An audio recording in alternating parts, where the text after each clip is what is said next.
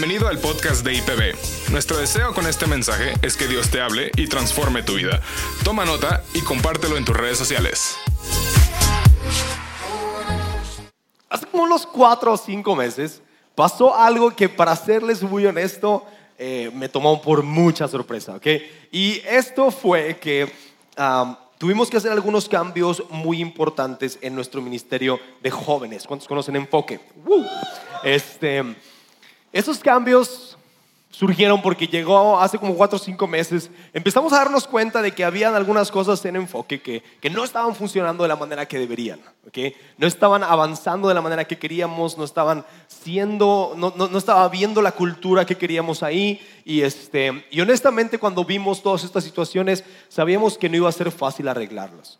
Y después de muchas conversaciones con algunos de los líderes de enfoque, con, obviamente con Gabriel y los pastores, decidimos suspender enfoque un tiempo.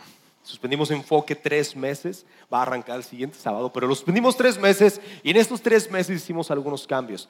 Pero dentro de este proceso, dentro de estas pláticas, hubo una plática muy significativa. Y esta plática fue con los Danis, Dani, Daniel Corona, que nadie le dice Daniel, se llama, se llama Pollo, le dicen Daniel a veces, este, con Pollo y con Dani Aznar, ¿ok? Y no sé qué iba a decir esto, pero fue una plática que no me acuerdo muy bien cómo fueron los detalles, pero uh, cuando yo estaba platicándoles lo que íbamos a hacer y demás, uh, después de un tiempo ellos tuvieron algunas pláticas con alguien más de sus equipos y alguno de ellos, no sé quién, pero alguno de ellos les dijo, híjole, la verdad que ojalá que todos estos cambios que están haciendo funcionen.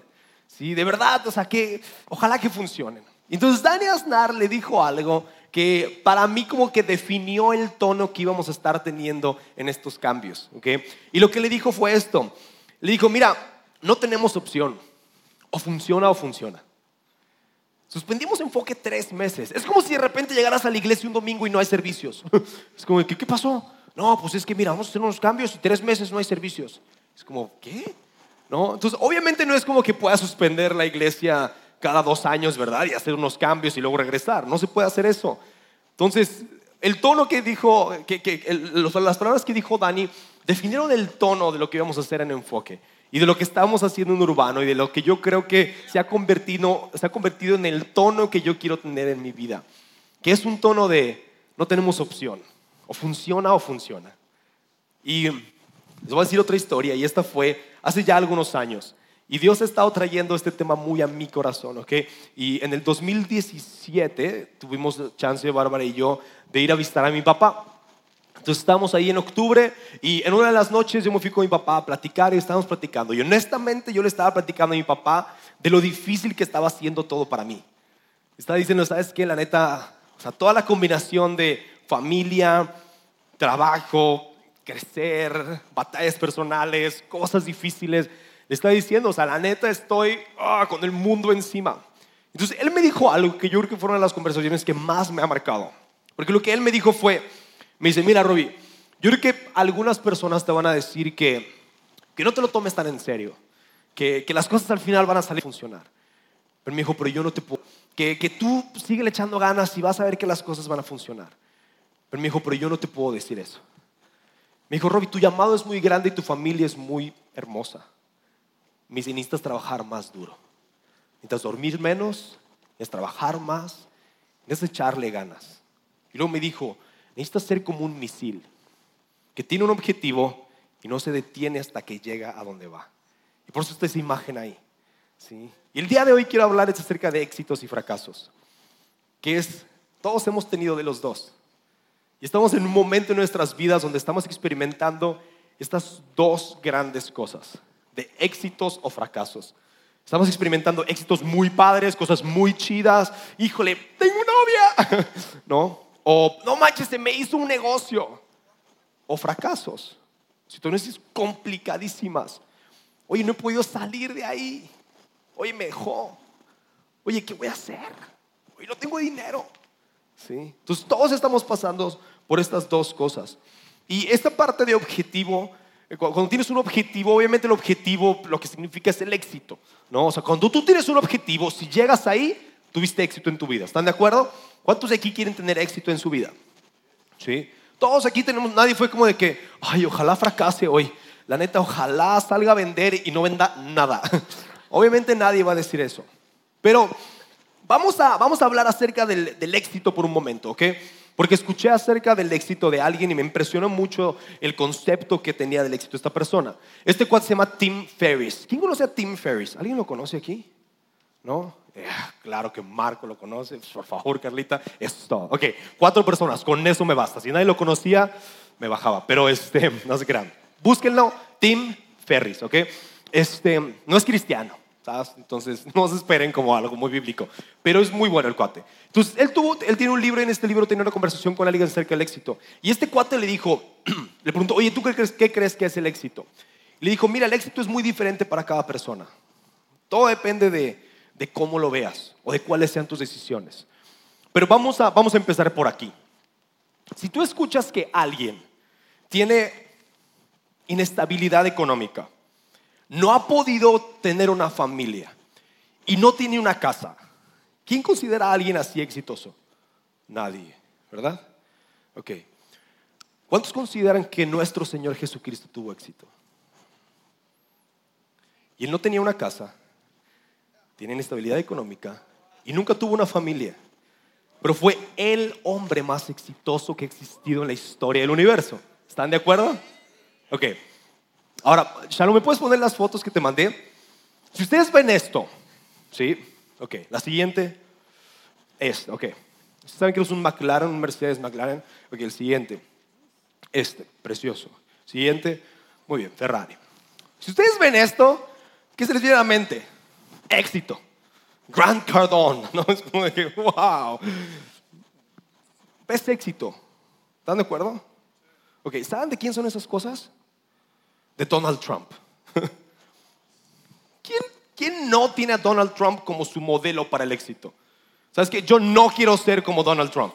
¿Sabes? Entonces, el éxito se vuelve muy relativo. Entonces, ¿qué rayos es éxito? Es como de, ok, quiero ser exitoso, pero, pero sí quiero tener una casa, sí quiero tener estabilidad económica, sí quiero una familia, sí quiero esos carros, sí quiero ese jet. No, tal vez. Entonces, ¿qué es el éxito? Y tú tienes que definir para ti qué es el éxito en tu vida, porque no se define igual para ti y para mí. Pero no vamos a hablar de eso ahorita, ¿ok? Nomás tenía que dejarlo claro. Lo que tiene que quedar todavía más claro es que Dios quiere que tengas éxito. Dios quiere que tengas una buena vida. Y en tercera de Juan 1.2 dice esto. Eh, es el apóstol Juan hablándole a alguien más. Dice, amado, yo deseo que tú seas prosperado en todas las cosas y que tengas salud, así como prospera tu alma. Es éxito.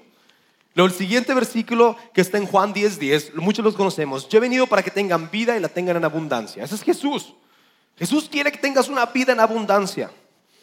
Pero el versículo que me ha estado quemando por mucho tiempo es este versículo que está en Mateo 5:48 que dice, pero tú debes de ser perfecto, así como tu Padre en el cielo es perfecto. O sea, yo leo este versículo y es como, renuncio. O sea, es como, no, ya se acabó, vámonos. ¿Por qué? Porque todos hemos escuchado que la perfección es pecado. ¿no? El perfeccionismo, híjole, no, es pecado. ¿no? Escuchas como, híjole, es bien, es perfeccionista y es como, no, no, no, no, no, eso está mal. ¿Están de acuerdo? Pero luego aquí Jesús nos está diciendo que debemos de ser perfectos. Jesús está diciendo. Luego el contexto donde lo dice, lo dice en medio del sermón del monte. Si tú conoces el sermón del monte, es el estándar que Jesús puso para nuestra conducta como cristianos y lo puso bien arriba. Y este versículo está pegado a la parte de ama a tus enemigos, ni más ni menos. ¿Sabes?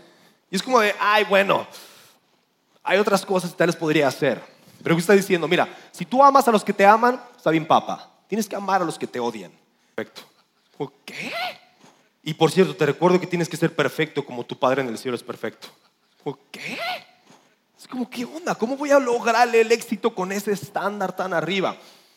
Y como por si no fuera poco, no dice, sean perfectos como yo soy perfecto. Porque Jesús es perfecto. Pero Él es 100% hombre y 100% Dios. ¿Sí? Entonces es como de, bueno, ok, como que te da un poquito de esperanza. Pero el Padre es como 200% Dios. ¿Ok? Entonces, si tienes que ser perfecto como el Padre, entonces está todavía más difícil. Pero ¿de qué está hablando este versículo? Este versículo está hablando de un proceso en tu vida. La palabra perfecto es la palabra en griego teleios, que significa un proceso completado. Es que estás avanzando hacia algo completo, hacia algo maduro, hacia algo que Dios quiere hacer en tu vida. Y como yo definiría el éxito, es que el éxito es llegar al lugar donde Dios te quiere llevar. Es que vas a llegar a ese lugar donde Dios te quiere llevar. Pero, si Jesús nos dice que seamos perfectos, ¿dónde queda el espacio para el fracaso? ¿Dónde está, el, ¿Dónde está ese hoyito donde podemos fallar? Si el estándar está acá, ¿qué pasa con esto? Y obviamente todos contestamos, la gracia, ¿no? Es como, claro, es la gracia. Porque por la gracia entonces podemos fallar. Tenemos gracia, entonces nos podemos equivocar y no hay bronca. Tenemos gracia, entonces podemos hacer cosas que están mal y pues no hay problema porque hay gracia. Y hemos abaratado la gracia hasta este punto. Y queremos que la gracia nos da el poder o el permiso de fallar. Cuando la gracia en realidad lo que nos da es el poder para tener éxito de acuerdo al estándar de Dios en nuestras vidas. La gracia no te permite fallar, la gracia te permite tener éxito. La gracia te da el poder para hacer las cosas bien. Si tú no estás pudiendo hacer las cosas bien, necesitas más gracia de parte de Dios porque es este favor que no te mereces, que necesitas para hacer las cosas bien. Pero yo creo que en nuestra generación hemos tomado el fracaso y le hemos puesto un altar. Como lo dirías, es que hemos sobrevalorado el fracaso. hemos sobrevaluado las fallas y el fracaso. Y hemos tenido frases como, no, no, no, a veces se gana y a veces se aprende. y es como, oh, no, no, no, todo, todo error tiene, tiene un aprendizaje. Y es como, es como Edison, él encontró 1234 maneras de cómo no hacer el foco. es como, sí, tú has encontrado mil maneras de cómo fallar en la vida, ¿cómo crees? ¿Sabes? Entonces hemos agarrado el fracaso y lo tenemos en nuestras vidas y estamos como, ay, es que es mi fracaso y estoy aprendiendo de él, ¿no? Y quien estuvo en la mañana es como buscar al caballo adentro del estiércol. ¿Sí? Es como, es como fallé. Entonces estoy buscando el aprendizaje dentro de la falla. Y estoy de acuerdo, ¿ok? Sí, claro que puedes aprender del fracaso y siempre va a haber fracasos y los necesitamos. No estoy como nada más diciendo que tenemos que ser perfectos, nunca equivocarnos y siempre estar bien. Pero la verdad es que somos la generación con las cosas más fáciles. Nunca ha habido otra generación con tanto acceso a recursos, a información, a aprendizaje, a, maneras de hacer las cosas. Nunca ha habido nadie más que tenga tanto acceso a las cosas como tú y como yo. Ahora tal vez estoy generalizando para algunos, pero en realidad todos pueden agarrar su teléfono aquí y mandar un mensaje a alguien para preguntarle algo que no saben. O buscarlo en Google, todavía más fácil, no te tienes que esperar a que te contesten. Pero ahí les va. Hemos tomado todas las teorías que tenemos, todos los planes que hemos hecho, todas todos los pensamientos que hemos tenido, todas estas cosas que hemos creado en nuestras vidas y los hemos puesto como cimientos en nuestras vidas. Pero a veces nos falta construir algo arriba. Y como escuché hace un par de días una frase que, que la verdad me golpeó, gacho. Y por alguna razón no puedo acordar quién lo dijo, pero es esto. Nuestros grandes cimientos sin construcción solo se han convertido en monumentos a nuestra comodidad. Hemos agarrado nuestros cimientos y hemos dicho, ah, estoy, estoy poniendo cimientos, es que estoy emprendiendo, estoy poniendo cimientos, ¿no? No, es que me estoy preparando y estoy poniendo cimientos. Pero aquí Jonathan sabe, él, él está en la construcción. Si tienes una construcción con puros cimientos y no construcción, nadie te la va a comprar. No sirve de nada que tengas una construcción sin, con puros cimientos. Ahora, claro que los cimientos son importantes. Y yo sé que me estoy poniendo bien pesimista, ¿ok? Pero voy a llegar a un lugar. Porque no estoy hablando de fracasos que llegaron por una situación ajena a ti.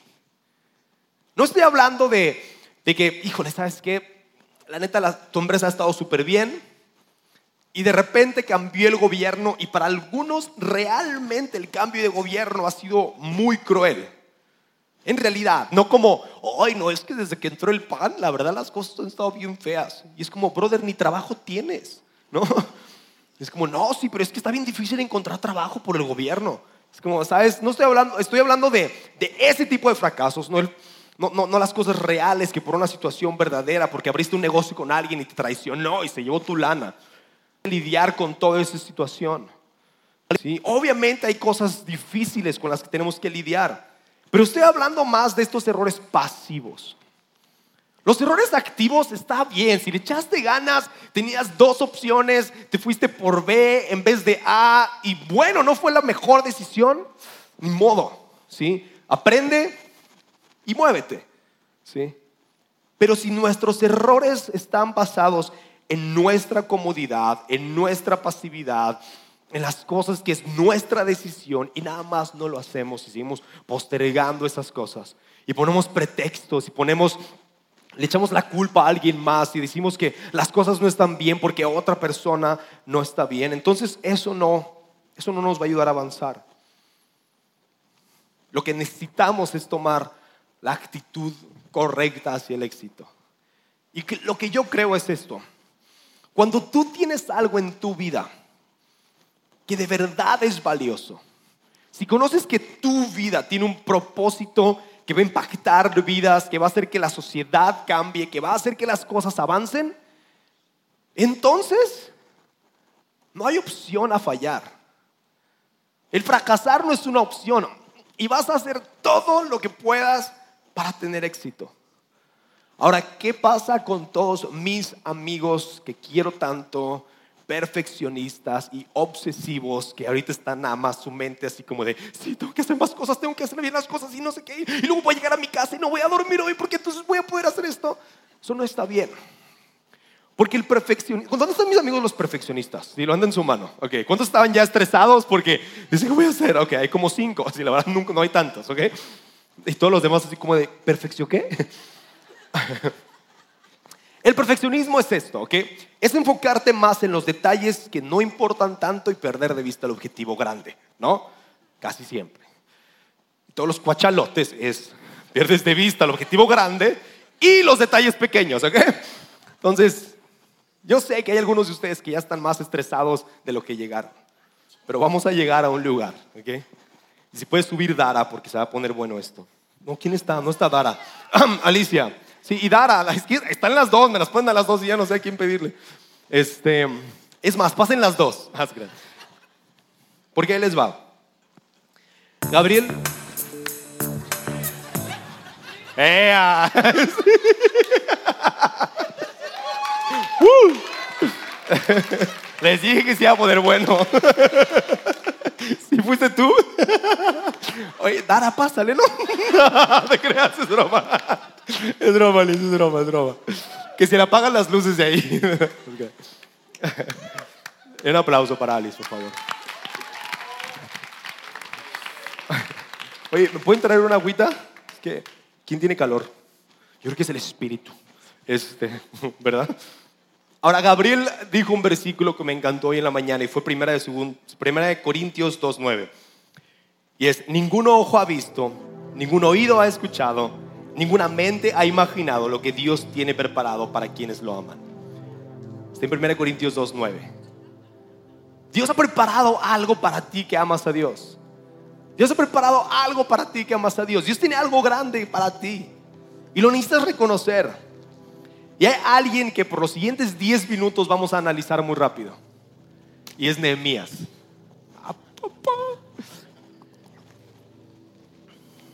El profeta Nehemías. El profeta Nehemías estuvo hace muchísimos años en la tierra, ¿ok? Y él, y él tomó el liderazgo de una parte del pueblo de Israel después de muchos años de estar en el exilio. Y él estaba al servicio de uno de los reyes de Persia, que eran los que habían este, exiliado a, los judíos de su tierra. Y entonces Nehemías construir unas cosas muy importantes. Nehemías, su gran objetivo era reconstruir los muros de la ciudad de Jerusalén. Ese era su gran objetivo, ¿ok? Iba como misil hacia el objetivo de reconstruir los muros de Jerusalén. Y es alguien que si tú lees el libro de Nehemías, que no está tan largo, puedes encontrar mucho aquí de cómo, de cómo poder llegar a lo que Dios está llamando a hacer. Ahora vamos a hacer un paréntesis y vamos a ver quién era Nehemías. Nehemías era alguien del cual solo conocemos dos cosas. De quién era hijo y qué hacía antes de ser el líder de esta gran reconstrucción. Era hijo de un cuate que se llama Acalías y era copero del rey. Su posición era una posición buena, ok, tenía una buena chamba. Y en eso se entera que la ciudad de Jerusalén está en ruinas, que todo el mundo está ahí devastado. Su corazón se rompe, Dios pone una carga en su corazón. Y entonces le pide un permiso al rey de poder ir a reconstruir estas murallas. Las reconstruyen se quedan ahí los, muros de Jerusalén y, después de eso él quiere liderar al pueblo, cosas pasan y, vamos a ver ahorita esto, ¿ok? Pero yo veo aquí en, Nehemías cuatro cosas que les quiero decir. Cuatro cosas que hizo Nehemías para llegar al objetivo que Dios tenía para su vida. Y la primera y más importante de todas es que Nehemías buscó a Dios apasionadamente. Tú y yo necesitamos buscar a Dios apasionadamente para llegar a donde Dios quiere llevarnos. Dice este versículo famoso de Mateo 6:33, busquen el reino de Dios por encima de todos los demás lleven una vida justa y Él les dará todo lo que necesitan.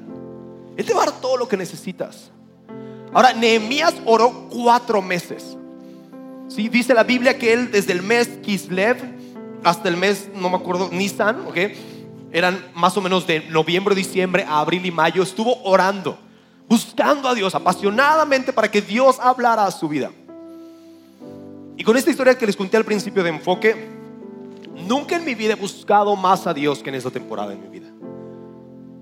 Nunca más he buscado a Dios porque se ha convertido en una temporada en donde no solamente había errores en mi, en mi ministerio, sino que también había errores en mi casa, con mi familia y en mis finanzas y en mi vida personal. Se convirtió en, en, una temporada en la que necesitaba hacer algunos cambios muy significativos para avanzar si quería llegar a lo que Dios estaba poniendo en mi vida como éxito. Y estos cambios tuvieron que iniciar con ayuno y oración. Si tú vienes por primera vez y dices, ¿qué? Quédate un poquito más, ¿ok? Pero es tener una relación con Dios. Es buscar a Dios apasionadamente. Cuando se trata de orar, nada es muy chico para el poder de Dios. Nada es muy grande para el poder de Dios. Ni muy chico para su corazón. Si tal vez tú estás ahorita y dices, bueno, pero tal vez mi situación no es tan grave. Nada es muy chico para el corazón de Dios. Si algo te está pesando a ti, si algo te está doliendo a ti, le está doliendo al corazón de Dios también. Si algo te está abrumando a ti y no tienes idea cómo vas a pagar lo que tienes que pagar mañana lunes, no es tan grande para Dios. Nada es tan chico para su corazón ni tan grande para su poder. Pero lo que pasa es que tratamos el buscar a Dios como nuestra última opción. Híjole, es que ya no sé qué hacer, entonces voy a tener que orar. y eso es como tener una cuenta con millones de dólares y estar muriéndote de hambre. Tienes al rey del universo como tu padre. Y lo último que haces es ir a él y decirle, te ¿me ayudas? Te necesito. ¿Sí? necesitamos buscar a Dios apasionadamente. Y John Wesley dijo esto. Y, esta frase se trata acerca de lo que la, oración puede producir.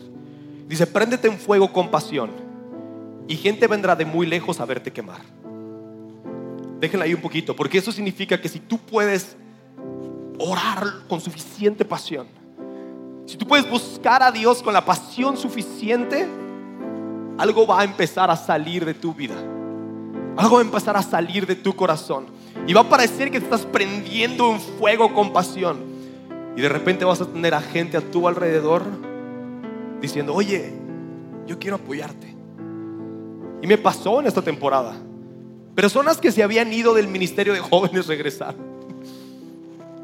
Personas que, que ya no estaban cerca regresaron. Creo que Urbano se está prendiendo en fuego y gente que está lejos de Dios se va a acercar otra vez.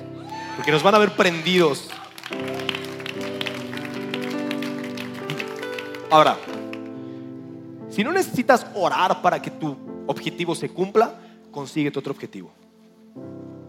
Si no necesitas a Dios para que lo que tú quieres lograr se cumpla, estás pensando muy chico. Porque ahí les va. Ahorita somos unas 90 personas aquí, tal vez 95, con todos los voluntarios. Pero la neta, esto tiene que estar lleno. Y esto se tiene que pasar a semanal. Y esto tiene que llegar a un punto en el que vamos a necesitar otro lugar para reunirnos.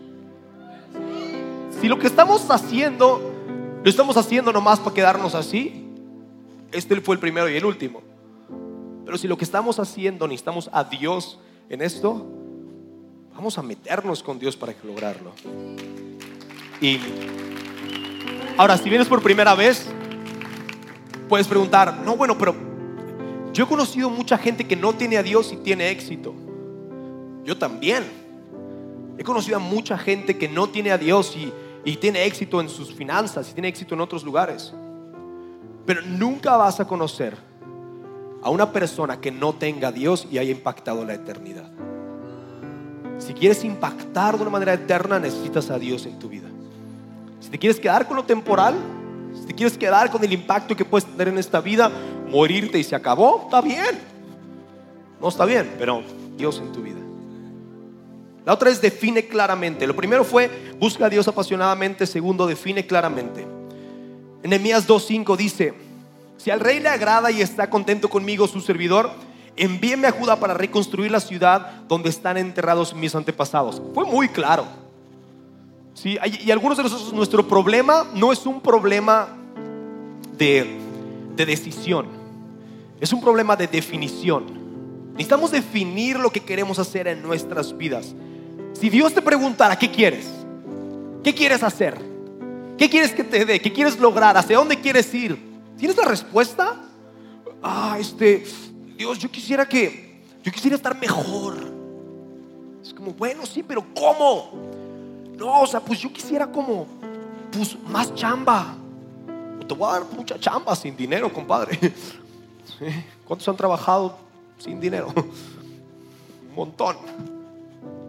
Entonces necesitamos definir lo que queremos. Necesitamos saber hacia dónde vamos. Y me encanta que Nehemías no le dijo Dios una voz audible qué es lo que tenía que hacer.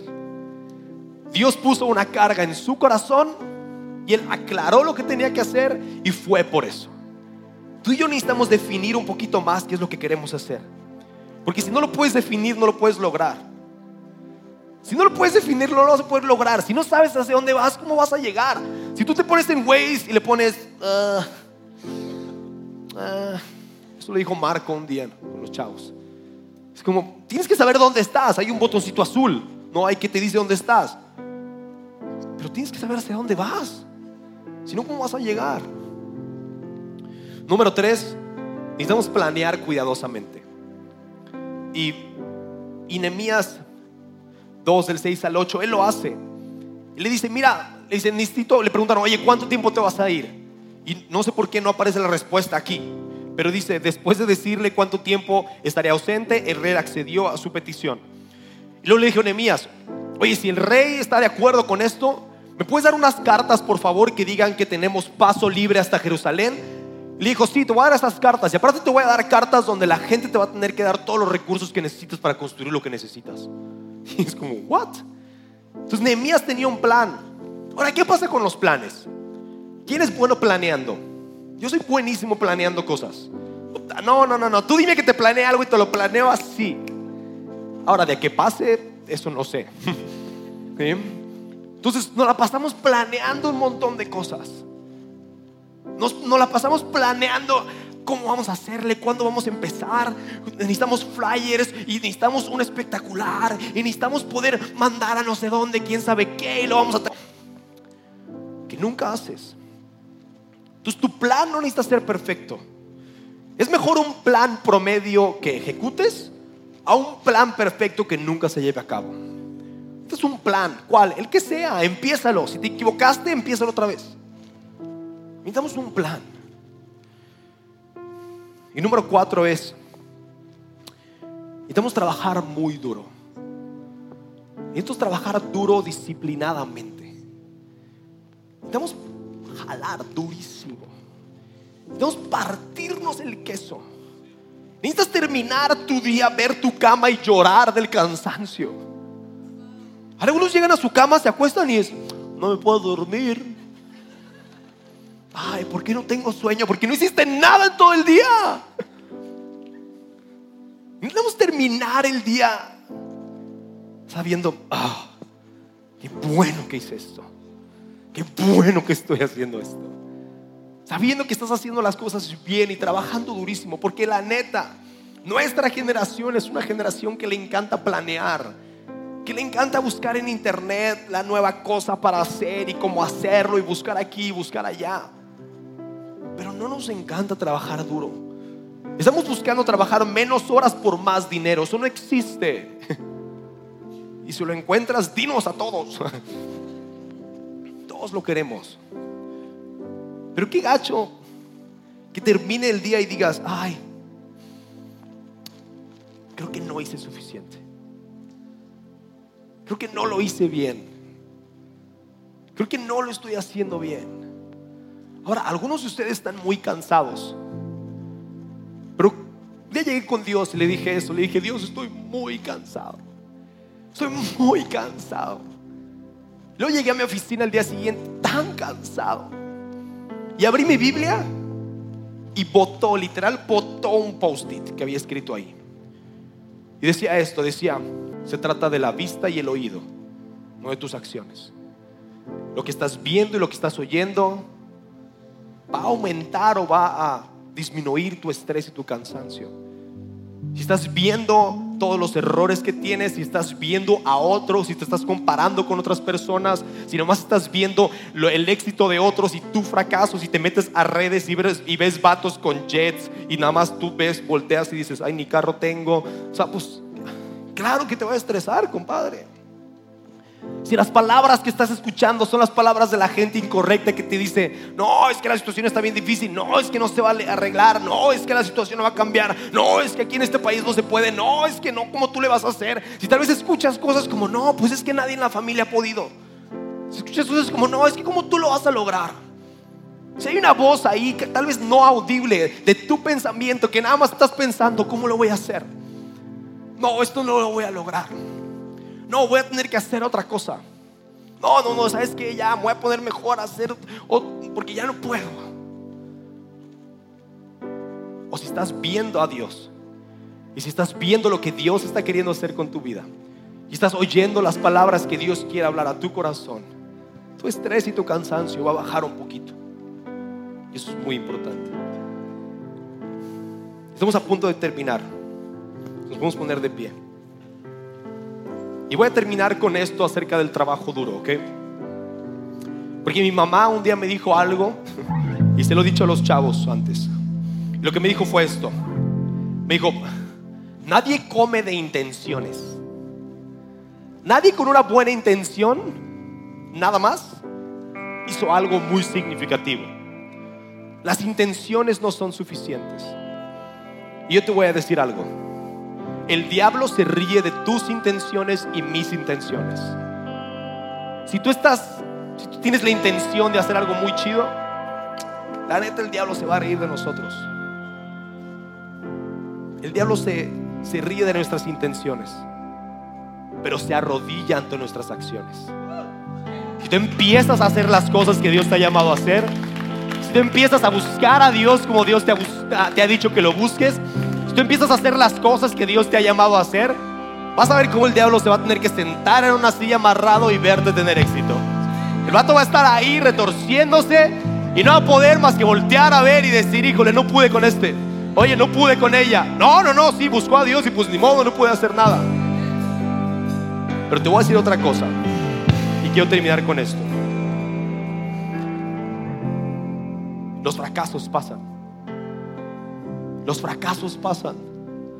Después de que Nehemías construyó el muro y todo estuvo muy chido, hubo un fracaso. De repente él volteó después de siete días de estar leyendo la palabra de Dios y todo el pueblo adorando y no sé qué. Volteó a ver lo que estaban haciendo los del pueblo de Dios, los líderes, y todos estaban mal. Todos estaban pecando. Los sacerdotes no estaban haciendo su trabajo, los líderes no estaban haciendo su trabajo, los constructores no estaban haciendo su trabajo. Entonces lo único que pudo hacer fue voltear a Dios y decirle, Dios, por favor, date cuenta que yo le eché ganas. Perdón. Tuvo un fracaso. Va a haber fracasos. Pero no vivas en tu fracaso. Necesitas moverte de ahí. Necesitas pararte de ahí. Necesitas saber que Dios está contigo y Dios va a hacer algo en tu vida y cosas van a pasar. Y si tú estás el día de hoy en una situación así, de fracaso, si podemos todos cerrar nuestros ojos. Si tú te sientes en una situación de fracaso en este momento en tu vida, si dices, ¿cómo lo voy a hacer? ¿Cómo voy a salir de aquí? ¿Qué onda? Siento que estoy ahogándome y no sé dónde está la salida, no sé hacia dónde me voy a ir. Lo único que te quiero pedir es que levantes tu mano ahí en tu lugar. Está bien si la levantas bajito, está perfecto, o alto como tú quieras. vamos a orar. Puedes bajarla. Voy a leer un versículo que está en Filipenses 1.6. Y Pablo dice esto, dice, estoy convencido de esto. El que comenzó tan buena obra en ustedes, la irá perfeccionando hasta el día de Cristo Jesús. Esta palabra perfeccionando la vimos al principio. Sean perfectos como su Padre es perfecto. ¿Sabes quién te va a ir perfeccionando? Jesús. No lo tienes que hacer tú, no vas a tener que pujar durísimo para que la cosa sea perfecta. Dios con su gracia te va a ir perfeccionando. Ahorita es buscar a Dios, necesitas planear cuidadosamente, necesitas definir qué es lo que quieres hacer, necesitas trabajar durísimo. Pero Jesús va a hacer contigo esto. No lo tienes que hacer solo. Y no sé qué canción planeaban cantar, pero podemos cantar entre las llamas. Porque esta canción está basada en un versículo que oh, me fascinó. Y es la historia de Daniel. Está en Daniel 3. Y en Daniel 3 habla acerca del momento en el que uno de los reyes estos que, que, estaban aprisionando al pueblo de Israel les dice que se tienen que arrodillar ante él. Y algunos judíos dicen, ¿sabes qué? Yo no me voy a arrodillar ante él. Yo no lo voy a hacer. Yo no voy a entrar ahí. Yo no voy a hacer lo que él me está pidiendo hacer. Y tú les dices, ok, si no lo hacen, los voy a mandar al, al, horno de fuego y, los, y se van a quemar y le van a subir al fuego quién sabe cuántas veces más para que se hagan cenizas. Y luego Daniel le dice esto en Daniel 3:16. 17 dice, si nos arrojan al horno ardiente, ardiente, el Dios a quien servimos es capaz de salvarnos. Si tú estás en un fracaso, te sientes en un horno ardiente, Dios es capaz de sacarte. Y dice, Él nos rescatará de su poder, su majestad. Versículo 18. Pero aunque no lo hiciera, aunque Dios no lo hiciera, aunque Dios no nos rescatara de ahí, deseamos dejar en claro ante usted que jamás serviremos a sus dioses. El fracaso es real. El fracaso es real. Y te digo algo, Dios puede sacarte de ahí. Pero aun si Dios te deja un ratito más ahí, Dios sigue siendo Dios. Si un Dios te tiene que dejar un ratito más ahí, no te vayas de la iglesia. Si un Dios te tiene que dejar un ratito más ahí, no te arrodilles ante el pecado. Aun si Dios te tiene que dejar un ratito más ahí, no te des por vencido, mantente ahí, sigue viniendo los domingos, sigue avanzando, sigue amando a la gente, sigue siendo fiel a Dios. Cuesta mucho trabajo. Quisiéramos que Dios nos sacara así, pero a veces no es posible por alguna situación. Entonces vamos a cantar esta canción de Entre las Llamas y después vamos a orar por algunas personas, ¿ok?